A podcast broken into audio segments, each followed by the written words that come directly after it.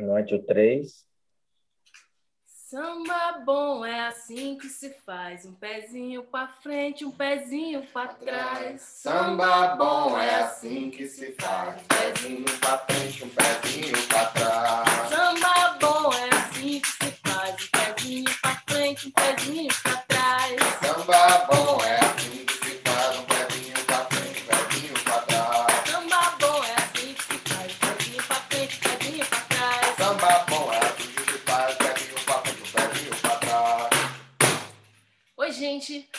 novo com vocês aqui no nosso quinto podcast com o nosso professor Mesquita, Bebê e o nosso querido Minduim. E hoje a gente vai falar sobre um assunto que é especial para o Mesquita. A gente vai falar sobre o nosso, a nossa roda de samba.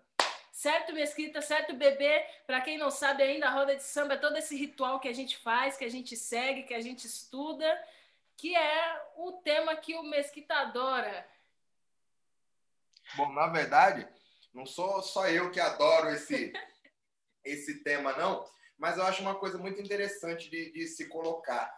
É, porque eu acho que no fim é uma coisa muito ligada é, com a maneira de como a capoeira foi formalizada, né? Como a capoeira se, se colocou ali no meio, porque a gente tem essa formação da, dos três birimbaus na capoeira hoje, que é mais ou menos padrão, né? Meio que quase todo mundo tem essa coisa do, dos três birimbaus, Porém, a gente sabe que isso não é uma coisa ancestral. Quando eles começaram lá atrás, você tem um monte de, de foto de rodas antigas, inclusive do próprio mestre Valdemar acontecendo, com muito mais que isso de birimbau, né? Você tinha as rodas antigas com quatro, cinco birimbaus tocando, e a gente sabe que essa formação dos três birimbaus foi uma coisa mais nova que veio depois, né? Eu não sei se o Minduim tem alguma coisa para acrescentar aí, a Bebê. Bebê? Olá, galera que está aí nos ouvindo ou assistindo. Espero que todos estejam bem. Bom, eu acho que a Chayane já começou colocando aí uma, uma expressão, né, que é igual falar Satanás, eu te invoco. Você falar isso na frente do nosso professor. Falou roda de samba para o Mesquita é invocar o Satanás, né? Complicado. Para muitas pessoas que estão ouvindo ainda não entenderam, não caiu a ficha, mas já já a gente vai explicar melhor. Mas fica muito parecido, né? Samba de roda e roda de samba, porém é algo que muda completamente o significado. Você viu, né, bebê, que ele ficou tão invocado que ele já começou até trazendo os birimbaus. E o tema Verdade. é esse, Hoje a gente vai compartilhar um pouquinho com vocês, conversar sobre essa questão, né? Esse termo, esse nome que a gente usa, é, roda de samba e samba de roda, que são duas coisas diferentes. E a gente vai falar também sobre os birimbaus dentro do samba de roda. E da roda de samba. E da roda de samba. Certo, Mesquita? Então, certo. Mesquita, começa falando para a gente um pouquinho sobre ah, o termo mesmo, né? O nome roda de samba. Por que que não é legal, que não é, é muito muito positivo a gente usar esse nome em relação ao samba de roda. Bom, porque na verdade você já respondeu, né? Sua, sua resposta já está dentro da sua pergunta. A gente não chama de roda de samba porque é um samba de roda. São, são conceitos diferentes, são conotações diferentes, né? Por quê? Porque são rituais diferentes. Ah, mas eu posso falar roda de samba, samba de roda? Sim, na verdade eu posso, porque a gente está falando de samba que é feito em roda. Então, eu acho que está ok. A questão é que, mesmo entre esses OKs, é importante a gente identificar que são rituais diferentes, né? O que, que a gente entende por samba de roda? A gente entende por samba de roda todas essas expressões né, culturais tradicionais que são regionais do Nordeste que trazem um ritual como a gente vem falando. Então, exemplo disso, a gente tem os sambas corridos, a gente tem samba de caboclo, a gente tem samba chula, a gente tem o samba de estiva, que foi o que o Varão falou ontem né, no, no, no nosso podcast, e a gente tem a própria ideia do samba rural, trazendo as cantigas de trabalho, trazendo as batas, que foi o que o Minduim colocou para a gente também. Então, dentro desse contexto todo, a gente tem muita coisa que define ali, caracteriza a maneira de fazer como um samba de roda. E o que, que a gente entende por roda de samba? Roda de samba a gente entende por aquele samba de roda antigo que acabou chegando, isso há muito tempo atrás, no Rio de Janeiro, né, levado pelos negros, criado, né, levado pelos nordestinos, que também ajudaram a construir a cidade do Rio de Janeiro, assim como em São Paulo, né? Só que no Rio de Janeiro esse processo foi mais forte. O que acontece é que geograficamente, quando os morros começaram a acontecer, os morros começaram a, a existir, e a gente tem talvez esse primeiro aí, é, esse, esse primeiro morro capitaneado aí como o Morro do Juramento, talvez, esse processo começa a acontecer morro acima. Então você tinha uma cultura do asfalto, que não era o samba, obviamente, né? E você tinha a cultura do morro. E é, é, naturalmente esses sambas de rodas aconteciam no morro. Mas é claro, os processos são outros. A gente está falando de cidades interioranas, né, na Bahia, que é um, um outra, uma outra realidade, uma outra maneira de viver. Então esse samba ele vai acontecer de uma maneira, óbvio. E a gente está falando de um samba, o mesmo samba, acontecendo numa das maiores cidades do país naturalmente a dinâmica daquele samba não tem como ser igual. Assim como as capoeiras não são as mesmas, né? Então a maneira como toda, toda a cultura popular se reconstrói em cada lugar é, é, é diferente. O mestre Tony Vargas ele tem uma fala muito legal que ele fala exatamente isso.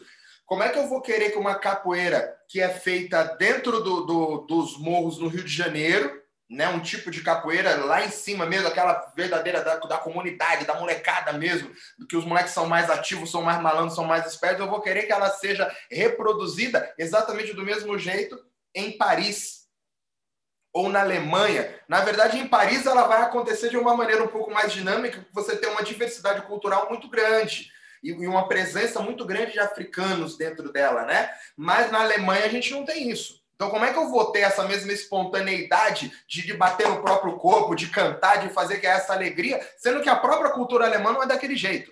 Então, isso não vai acontecer. Mas a capoeira, ela acontece. Tanto acontece que ela acontece hoje nesse momento. Você tem capoeira lá, e capoeira boa. E você tem uns gringos brabo de capoeira jogando muita capoeira, cantando e tocando, que se você tem uns gringos que você olha e vê os caras cantando e tocando, você não sabe que são gringos. O cara tem que te contar certo? Faz sentido até aí? Então, o samba acaba se formando também de uma maneira diferente. Então, na Bahia, ele acontece no processo como a gente vem estudando. No Rio de Janeiro, ele teve outro processo que não é o que a gente faz e não é o que a gente estuda. Então, é até difícil a gente falar. Talvez seja até legal a gente trazer um dia alguém né, que, que saiba falar sobre isso. O Varão é um cara, porque o Varão ele é percussionista. Então, ele conviveu muito com essa galera da noite, que toca, que a gente chama de samba carioca. Né? Talvez o Minhoca seja um cara bom também, porque o Minhoca é um cara voltado para essa coisa de. Ele tem um grupo né, que, que eles tocam samba, que aí entra nessa coisa do, do, samba de roda, que é um grupo além do, do Garoa do Recôncavo, que é o que faz o samba baiano, que é o samba de roda. Então, talvez seja legal até gente trazer essas pessoas para falar sobre isso, mas o fato é que a roda de samba, ele é um samba de roda, feito, entendido com uma outra maneira no Rio de Janeiro. E aí você tem, por exemplo, uma coisa que só tem lá, que eu também acho incrível e tem fundamento, que são os partidos altos. Os partidos altos, eles vêm numa ideia de trazer a realidade do que acontece do dia a dia, a realidade sofrida do trabalhador, que é diferente do trabalhador do campo, que também tem uma realidade sofrida. Agora a gente está falando basicamente dos caras que são negros, né, nordestinos, descendentes de nordestinos, que moram no, nas favelas, nos morros cariocas e descem aquilo todo dia para ir trabalhar nas fábricas. Essa é a grande era, né, na época, a grande realidade dos negros e dos nordestinos no Rio de Janeiro. Tanto que você tem essa criação dos sindicatos muito forte lá, que é uma herança, inclusive, das próprias maltas. Você tem esse processo de malta de capoeira muito mais forte do que em qualquer outro lugar. Então, essa formação já acontece dali. Você tem essa capoeira violentíssima do Rio de Janeiro, que é a própria capoeira do senhorzinho, né? E de, de, de outros tipos de capoeira, que era uma capoeira feita até sem o birimbau. E por que sem o birimbau? Porque o birimbau, na real, não tinha utilidade nenhuma, porque era uma capoeira voltada para defesa, uma capoeira mesmo. Por quê? Porque o único lugar onde a gente teve aquela figura dos malandros cariocas, né, do, do malandro de branco andando, foi no Rio de Janeiro. Inclusive, nós temos entidades né, que trazem essa linha toda do próprio malandro, não do malandro carioca, mas do malandro. Mas essa linha veio, né, ela se incorporou de uma maneira muito forte na comunidade, na sociedade ali do Rio de Janeiro, dessa galera em cima dos morros, que morava nos morros. Então a gente acaba tendo uma coisa ali que é muito cultural, que é muito rico também, que só tem no Rio de Janeiro. E aí a, a, o dia a dia dos malandros traz uma necessidade de defesa. Num lugar onde todo mundo anda com navalha e punhal. Né? Mas a gente entende que no Rio de Janeiro você teve essa coisa muito mais forte da navalha, né? Assim como a, a, as mulheres que trabalhavam no baixo meretrício, né? Na coisa da prostituição, você também tem uma outra linha, que são as linhas que, que na verdade, quando eu falo isso, eu não estou falando especificamente ah, das pombagiras, que é tudo prostituta, não é isso mas a gente está falando de uma linha que acolhe e abraça essa galera que espiritualmente trabalhava nessa vibração de, de, de. Então não é uma coisa generalizada, não é todo mundo, mas aquelas, aquelas energias estão ali dentro. E isso a gente tem pelas cantigas que se cantam, inclusive samba. Então essas verdades vão se formando. Então a capoeira ela passa a precisar de uma necessidade de defesa muito maior. Então você tem os malandros num primeiro momento, né, que vem na real meio que junto com a coisa das maltas. Só que são malandragens diferentes. A coisa da malta era você tinha mesmo aquela galera fechada que tem, tem, tem até coisa de, de ritual ali no meio de, de iniciação não religioso, mas de, de, de comuni, comunitário mesmo, né? De insígnias, de, de por exemplo, argola no, no, no, na orelha, aí você tinha argola no nariz, você tinha roupas, jeito de se vestir, jeito de colocar, e esse processo continua sendo reproduzido politicamente até os dias de hoje. Você tem, por exemplo, no Rio de Janeiro, é, é, eu não sei hoje em dia, mas uma época eu ia muito para o Rio de Janeiro por conta das competições de jiu-jitsu, você entende que existem maneiras de se, de se vestir. Então a galera, por exemplo, que é de uma facção, nos lugares eles se vestem de um jeito. E no outro lugar, a outra facção se veste de outro. E aí você tem, por exemplo, as, as, as roupas de moda na época, que eram inclusive do jiu-jitsu, do surf, acabam chegando, por exemplo, ciclone.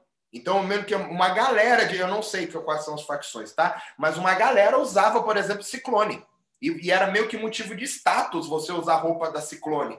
E, e essa, esse processo continua se transformando, ele acontece em diversos lugares diferentes, de diversas maneiras. E o malandro carioca vem nisso. Então você tem as maltas, que são sim da, da, dos malandros cariocas acontecendo de um jeito, então elas vêm com uma força que, digamos, traz uma violência muito maior, era uma coisa que já era ligada aos sindicatos.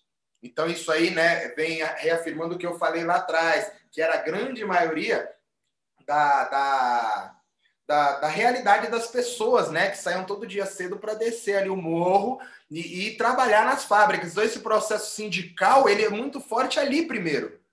E aí, o que, que os políticos faziam e sempre fizeram, né? Corre atrás dos pretos lá da capoeira, a galera da capoeira vai resolver esses problemas para mim. Você também tem isso em Recife, acontecendo de maneiras diferentes, né? E aí, em Recife, a gente teve, por exemplo, a criação do frevo, que é ligado a isso também. Então, a, a gente tem uma outra capoeira que também é violentíssima de uma outra maneira no Recife.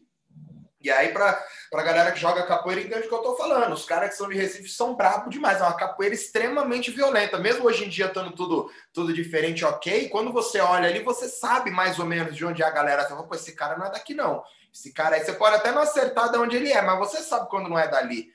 E aí, no Rio de Janeiro, a gente teve um segundo momento da malandragem, que foram esses malandros cariocas, que aí não é mais aquela malandragem violenta de roubar do banditismo. Eu não chego mais no cara, pego, me dá aqui, tô pegando a força. O malandro carioca não tem. Ele é na malandragem. Então ele te envolve, né? ele conversa. Sim, é toda uma parada perigosa, mas ele começa a trabalhar junto com as mulheres que que trabalhavam no baixo meretrício ali no meio. Então eles faziam meio que a segurança da mulherada, a mulherada ia fazendo os furtos, os caras ajudavam, embebedava o cara, aí levava para o canto que caía numa quebrada ali, aí o cara grudava o cara para pegar uma carteira, pegar alguma coisa. Foi um outro tipo de violência que acabou acontecendo, uma nova realidade. E aí o partido alto acaba vindo dentro desse mesmo ambiente. Então ele acaba retratando todas essas mazelas aí que aconteceram no Rio de Janeiro. Então essa coisa do Partido Alto foi um, uma coisa que para mim foi fenomenal. Né? Você tinha ainda o samba ritual acontecendo, que é o mesmo processo da Bahia, né? em ritual. Quando ele chega no Partido Alto, ele começa a ganhar um novo ritual. Mas ainda existe um ritual. Qual é o ritual? Tem o toque, passa a ser outro do, do, do Partido Alto o, a, a, formação ali acontece de uma maneira diferente porque passa a ser importante eu falar das minhas verdades, eu cantar as minhas necessidades dentro desse processo. E aí você tem uma nova criação, um novo samba ali acontecendo. O, e aí, eu que estou falando sobre nomes, tá? Mas para mim, quando que tem esse divisor de águas aí no meio? Quando o Partido Alto começa a evoluir dentro desse processo e começa a se perder o ritual das pessoas participarem daquilo. E aí você começa a fazer a roda que até então era sagrada e era ritualística, porque você tinha ainda a comunicação de quem canta e toca com quem dança, ela passou a ser em volta de uma mesa onde você tinha naturalmente as comidas para as pessoas que estão tocando, as bebidas. E eu não estou falando que isso está errado, eu só estou falando que você matou o, o samba ligado ao conjunto da roda. Você enterra isso. Ah, claro, mas você cria um outro processo. Sim, você cria um outro processo e não está errado. E aí você tem o processo do samba carioca.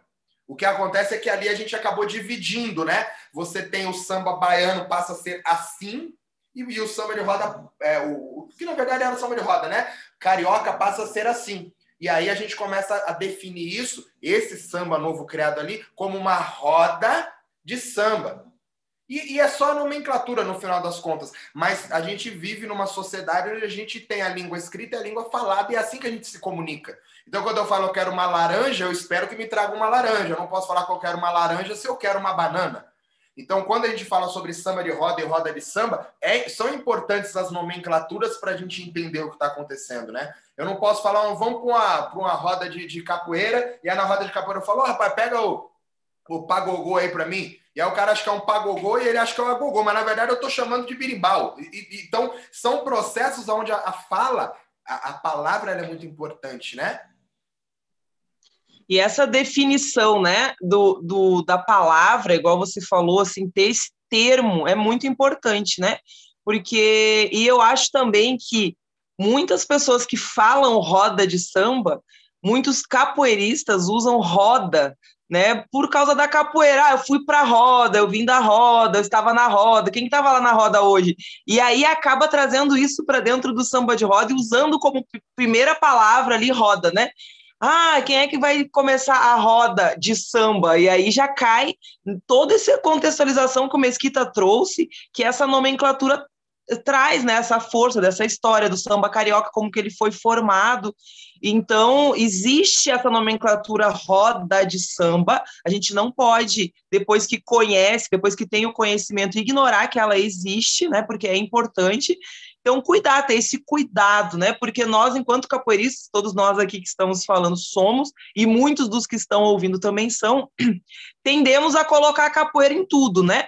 Ou então a ser capoeirista achar que sabe de todas as questões envolvendo cultura afro-brasileira, né? Alguns capoeiristas se colocam aí sabendo de religião, como se já fosse pai de santo, sendo que mal e mal frequentou um terreiro, né? Mas como é capoeirista, acha que já sabe, acha que sabe de samba de roda, vai colocando elementos da capoeira dentro do samba de roda e tá tudo bem, porque eu sou mestre de capoeira, mestre, professor. então, isso é um cuidado também que a gente tem que ter, né?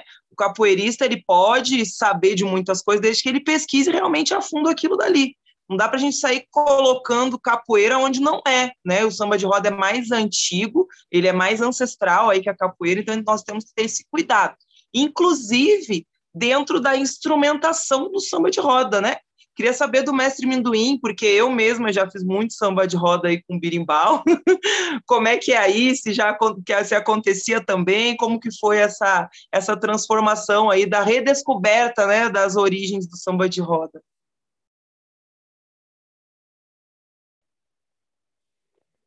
Bom, acho que eu já encontrei um pouquinho de cada coisa em, dentro do samba de roda. É uma característica da época que eu comecei a fazer capoeira, a gente encontrava muito mais. Essa questão do birimbau está fazendo parte da, do, do, momento do samba de roda, né? As pessoas faziam a roda de capoeira e quando terminava a roda de capoeira, as pessoas, né, começavam ali a, a um ritmo e nesse ritmo o birimbau fazia parte desse processo onde as pessoas né, iam sambando de forma é, aleatória e tudo. Com o passar do tempo, né, e a, a, a, a, essa ideia de viajar mais, de conhecer mais lugares e de entender e de se aprofundar na capoeira não só como um, um aspecto físico, né, em onde a gente vai trabalhar só a questão do jogo, né, explosão física, força, condicionamento físico, a gente começa a trabalhar outros aspectos da, da, capoeira, que é a musicalidade. Junto com isso, a gente encontra, né, sempre atrelado com a capoeira, muita informação relacionada ao samba de roda, né? Até porque a maioria das músicas né, antigas da capoeira, elas são oriundas do samba de roda. E com isso a gente consegue, a gente começa a também aprofundar esse conhecimento e entender como procede da melhor forma possível, né? Como é que acontece da forma antiga, como é que acontecia no samba de caboclo, né? Que é o mais antigo e de e, e em todos os outros sambas. E a gente acaba se deparando com o fato de não existir o berimbau, né? E com isso a gente vai entendendo e retirando esse grimbal da roda de capoeira, da, da roda de samba, né? E tudo começa a entrar no, no, seu eixo e voltar, como você falou, a esse aspecto mais é, fiel ao que é o samba de roda tradicional. Show de bola. Então eu vou vamos, vamos fazer aqui né, uma ligação rapidinho em tudo isso que a gente falou, porque algumas pessoas que estão ouvindo a gente agora é, não são da capoeira e não são também do samba de roda e estão ouvindo só por curiosidade. Então a gente só vai atualizar essas pessoas, né? Como que funciona, né? O Mesquita explicou lá no começo sobre, deu o exemplo da capoeira e dos rituais, né? Os rituais, galera, para quem não não é um praticante de capoeira, para quem não faz parte desse mundo ainda, quando a gente fala em ritual, a gente está falando sobre a maneira de fazer, né? E, por exemplo, quando a gente fala sobre as vertentes da capoeira ali, a gente está se referindo à capoeira angola, à capoeira regional, à capoeira contemporânea. E quando a gente fala sobre os rituais do samba de roda, as vertentes do samba de roda, a gente está dividindo ali, dividindo numa ideia de esclarecer o que está acontecendo em cada momento, né? Os sambas como ele falou, né, um dos rituais, né, o samba, a roda de samba, o samba de caboclo, o samba rural, o samba chula, que apesar de serem sambas, acontece de uma maneira diferente, certo? Certo. É, eu acho muito importante esse, essa, esse esclarecimento lógico, de, de, cronológico, digamos assim, porque faz a gente entender o processo. É, por mais que o samba carioca, e eu não estou falando mal, na verdade eu acho muito legal, mas eu estou dizendo com relação a, a tempo, né? O que vem antes e o que vem depois. O samba carioca, a formação como ele tem ali, e não tem certo e errado, ele é como ele é, ele veio depois um pouco de como o samba baiano, né, de uma maneira geral, isso pega pega tudo. Quando eu falo samba baiano, pega todas esses, essas maneiras tradicionais de se fazer o samba de roda. Então, quando a gente fala sobre samba de roda, a gente está falando de Bahia. Quando a gente fala sobre roda de samba, a gente está falando sobre Rio de Janeiro. Então, são processos diferentes. E o, o samba o, a roda de samba, né, que é o samba carioca, foi no que deu nos pagodes que a gente tem hoje aí. Né? Os próprios partido alto, que é uma coisa, os pagodes são outra coisa, né? o tal do samba de terreiro é outra coisa, mas são todos processos do Rio de Janeiro. Oh, vou aproveitar esse gancho agora do Mesquita e vou ligar ele com o ganchinho do Minduim ali, né? Que ele falou sobre os sambas de terreiros, né? É, por quê que a gente vai fazer essa ligação? Porque normalmente quem faz capoeira, quem faz samba de roda, faz parte do candomblé. Isso não é uma regra, né? E você não precisa fazer parte daquele ritual, daquela religião para entrar nesse, nessa, nessas outras vertentes, né? Mas quando a gente vai pensar em como tudo vem acontecendo, o samba de caboclo, né, por exemplo, ele vem trazendo pro, pro mundo profano muitas coisas, muitos rituais que acontecem dentro do religioso. E aí, a parte que pode, né, que os não iniciados podem ver, as músicas que os não iniciados podem ouvir, podem fazer, elas vão sendo reproduzidas aqui e naturalmente vão sendo modificadas, né, como diz, a, como a gente comentou em outras aulas, né, sobre a pessoa ouvir, não ouvir da maneira que foi cantada ou entender de uma outra maneira e cantar de uma nova forma, né? E isso Opa! Estão me ouvindo aí? Show! E isso aconteceu também no samba em relação à capoeira. Por quê? Quando a gente está falando sobre esse público, o nosso público são os capoeiristas, né? Que entenderam que aquilo acontece e eles começaram a trazer isso para as outras pessoas que não fazem parte daquele ritual religioso, que não vão lá para assistir, que não tem uma vivência com aquilo. E aí é que começa a entrar os outros instrumentos, que seria o berimbau, dentro do samba de roda, que a gente fala que não tem. Ou seja, não é que é um, que acontece de uma maneira errada, né? É a parte do copia e cola, né? Eu vejo aquilo acontecendo e aí eu levo aquilo para dentro da minha casa. Por exemplo, né, o Minduim, ele está na Bahia, então naturalmente ele vai ter uma vivência muito maior com samba. E no dia que eu for lá na casa dele, eu vou ver aquilo, eu vou achar aquilo lindo e eu vou querer trazer isso para minha casa também, né? Para o meu grupo de capoeira, para o meu grupo de samba de roda. E eu vou reproduzir o que eu vi lá. E isso vem acontecendo com o samba, por isso o birimbau, um dos motivos é que o birimbau vem entrando. E mais para frente, quando as pessoas vão estudando mais e buscando aquilo mais a fundo, aí elas entendem que aquilo não tem, aquele instrumento não tem no samba de roda, elas vêm tirando. Certo, gente? Bom, certo. É, alguém tem alguma coisa que quer completar aí? Bebê, Minduim, quer completar? Bebê? Bom, eu queria deixar bem claro que quem achar vídeos nossos, meus, vou falar em meu nome, é com birimbau, sim, sou eu, bebê mesmo, não precisa me mandar o link, porque a gente veio, né, dessa história do qual o mestre falou ali, aquele samba de roda logo após a capoeira, né, como se fosse ali um folguedo ligado à roda, uma descontração, a gente vem disso, eu, pelo menos, né, tive os primeiros contatos ali, depois a gente vai desconstruindo e reconstruindo isso através do estudo, né, que é bem importante. Então, quem está nos ouvindo aí que faz, não se preocupe, nós não estamos uh, colocando ninguém na cruz, não estamos dizendo que está todo mundo errado, mas que sempre é hora da gente rever alguns alguns pontos e conseguir evoluir né, nisso daí para não se perder a cultura. O único problema da gente modificar muito é que ela se perca e morra, né? Então, essa acho que é a nossa principal preocupação em manter os elementos, em resgatar os elementos antigos,